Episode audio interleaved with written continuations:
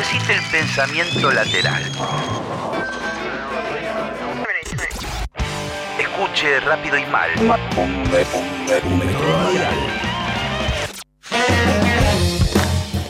Buenas tardes. Es un placer para mí hablarles de la reina de la comida callejera, de la comida de las reuniones, de las fondas, siempre de moda, siempre hay una buena excusa y no conozco a nadie que no les guste. Hoy vamos a estar hablando de nuestras queridísimas empanadas. Esta comida tan, tan versátil, eh, tan nuestra y tan eh, variada a lo largo y a lo ancho de todo nuestro país, con un montón de versiones, reversiones, tamaños, formas, sabores e ingredientes.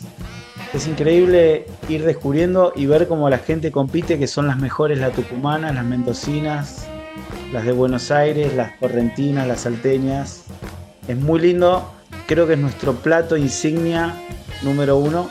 Estas empanadas que de algún modo, si las tendría que describir a alguna persona que no sabe nada de lo que es una empanada, creo que la descripción perfecta sería es un guiso adentro de un pan. Así que lo que debemos lograr es que tenga jugos, que sea jugosa, que sea muy sabrosa, que tenga verduras, que tenga carnes, una carne muy sabrosa y ese sabor, digamos, que enamora cada bocado, potente, tiene que tener un sabor potente.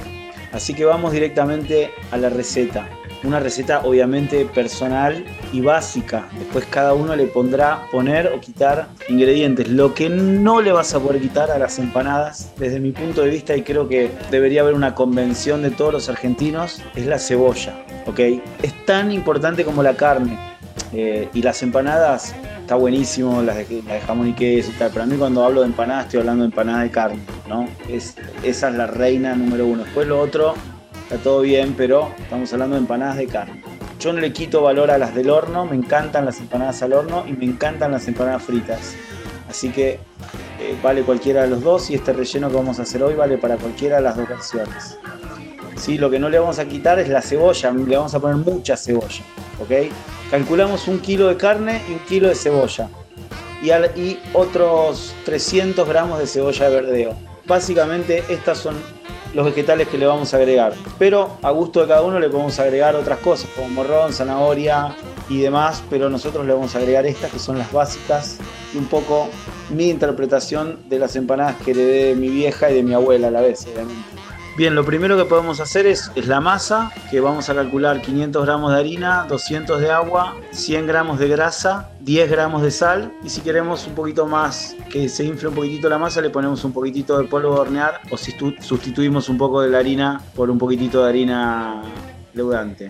Unimos los ingredientes, derretimos la grasa, la mezclamos con el agua y la sal y unimos los ingredientes sin amasar demasiado. Dejamos reposar y ya tenemos la masa lista que después vamos a, estirar. Eh, yo te aconsejo que hagas tu propia masa, pero bueno, si conseguís una buena masa tampoco es un pecado mortal. Vamos a cortar la cebolla eh, en doble ciselado o cebolla picada y vamos a cortar eh, la parte blanca, digamos, o violeta de la cebolla de verdeo. La parte verde la vamos a agregar al final. Entonces en una olla, si puede ser una olla que tenga un buen fondo, este es uno de los, de los tips que te voy a tirar, porque con una olla de buen fondo el calor se va a distribuir de una manera más pareja, voy a tener un calor más parejo y más continuo y voy a caramelizar mejor la cebolla. Este caramelizado de la cebolla es lo que le va a dar el dulzor a la empanada. Por él le agrega azúcar, no se le agrega nada azúcar porque si nosotros caramelizamos bien, bien... Eh, nuestra cebolla, eh, mientras más lento lo hagamos y más tiempo le demos, eh, más dulce se va a poner, ¿ok? Así que ponemos toda la cebolla con un poco de grasa y un poquito de aceite. La ponemos a rehogar, al principio no le ponemos sal, vamos a rehogarla bien buen, un buen rato y después le vamos a agregar la sal para que los jugos no los largue inicialmente y tengamos como más tiempo de caramelización. Mientras tanto vamos a, a cortar la carne, que puede ser una carne, un roast beef, ¿sí? puede ser una bola de lomo, podemos mezclar distintas carnes.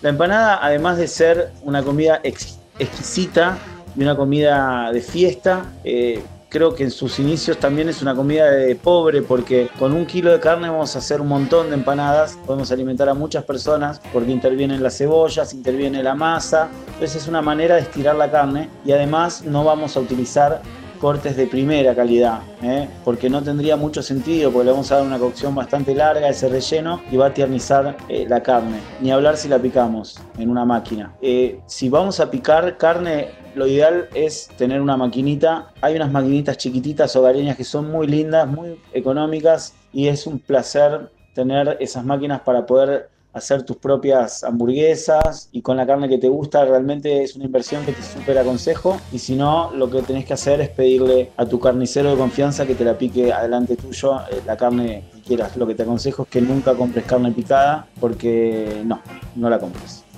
Bien, sea picada a cuchillo o sea picada a máquina, va a tener una textura totalmente diferente y este punto se abren dos caminos y eh, para mí se separan dos versiones de empanadas, las dos buenas, eh, pero las cortadas a cuchillos tienen un resultado y las, picadas a máquina, por más que le pongas un disco más grueso, tiene otro resultado diferente. Las dos buenas, te repito, yo hago de vez en cuando una y de vez en cuando la otra, realmente. Bien, agregamos la carne eh, a la cebolla y y le damos. Y ahí tenemos, la carne va a empezar a, soltar agua, pero nosotros la vamos a ir cocinando, la vamos a ir guisando de una manera bastante, bastante, bastante. No tengas miedo, mucha gente por ahí la, la retira antes porque tiene miedo de quedarse sin jugo y que la empanada después no le quede jugosa. Bueno, si tenemos en ese, ese miedo, en todo caso es mucho mejor agregarle después una cucharada de caldo, esos caldos que te digo que yo te conviene tener, un caldo de carne, ¿eh? ¿ok? Entonces al final le podrías agregar un caldo de carne, pero si lo haces bien y le pusiste la cantidad suficiente de cebolla, tampoco va a hacer falta.